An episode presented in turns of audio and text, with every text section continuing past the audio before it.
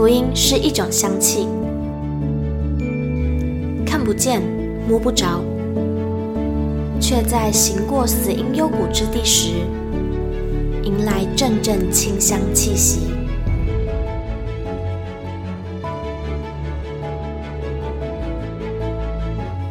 愿北纬二十三度的我们，一同写下的故事，化作世界的反击。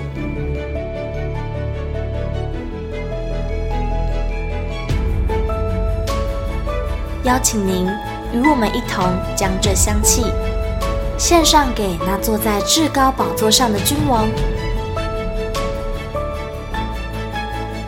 N 度二十三宣教学。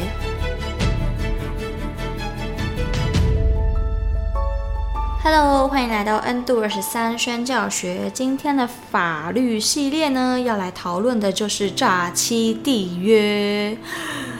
哇，这真的是非常实际的一个内容，非常实际的一个主题探讨。好，那我就废话不多说，我们就一起来欢迎今天的文章：神如何处理诈欺缔约？神如何处理诈欺缔约？文。滕佩尼律师，《撒母耳记下》二十一章第一节：大卫年间有饥荒，一连三年，大卫就求问耶和华。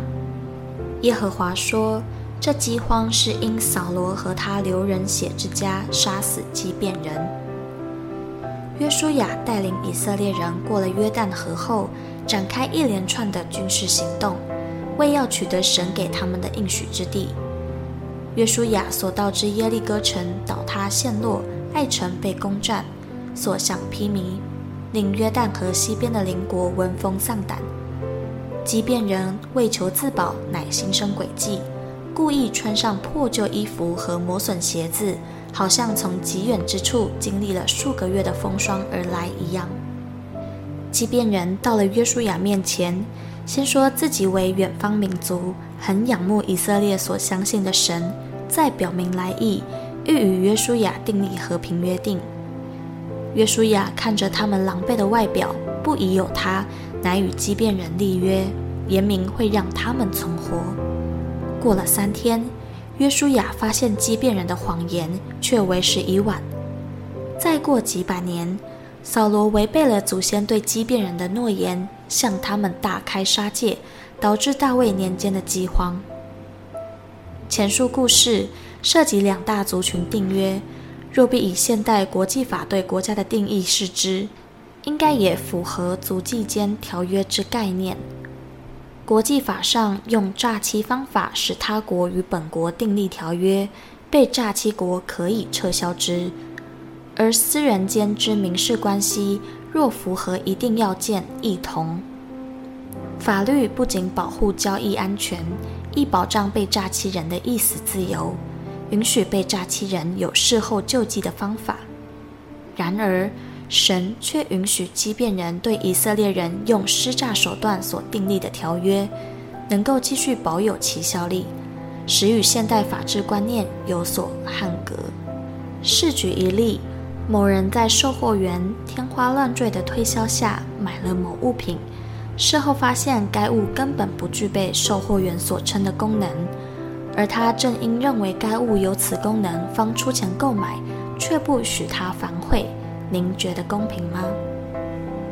亦或如走马看花典故，某跛脚男想要结婚，介绍人认识某未婚歪鼻女，为撮合两人，介绍人叫男子骑马经过女子面前，此时男子骑马英俊潇洒。又让女子以鲜花遮住眼部以下，而鲜花映衬女子波光顾盼，二人看对眼了。结婚后互相发现对方缺陷，在经过严格要件检验后，法律是有可能允许撤销婚姻的。如果约书亚在世时维持与畸变人的条约，尚可理解，为何该约在经过了数百年之后仍然有效？当扫罗违背约定，延续至大卫年间遭到惩罚，除了从神乃信实之本性探讨外，似无更合理的说法。亦可看出神对某种约定的重视，乃至其时间上的有效性，无法以法律或人的观点视之。约书亚认识神的本性，在这件事情上跟随神的人也应如此。虽然约书亚在立约之后没几天就发现被骗，且与神嘱咐以色列民须除灭迦南人得地为业的命令有所冲突，不过约书亚决定要守约。既要守约，就需世世代代守约。神不也如此吗？尽管以色列民反复悖逆离弃神，神也一再重申他的约依然有效。新约时，以色列人散布四地从事买卖交易，商业活动相当活络，也因此诈骗事件等纷争层出不穷。保罗却说。你们彼此告状，这已经是你们的大错了。为什么不情愿受欺呢？为什么不情愿吃亏呢？被骗者被骗心里已经够难受了，可能终日抑郁寡欢。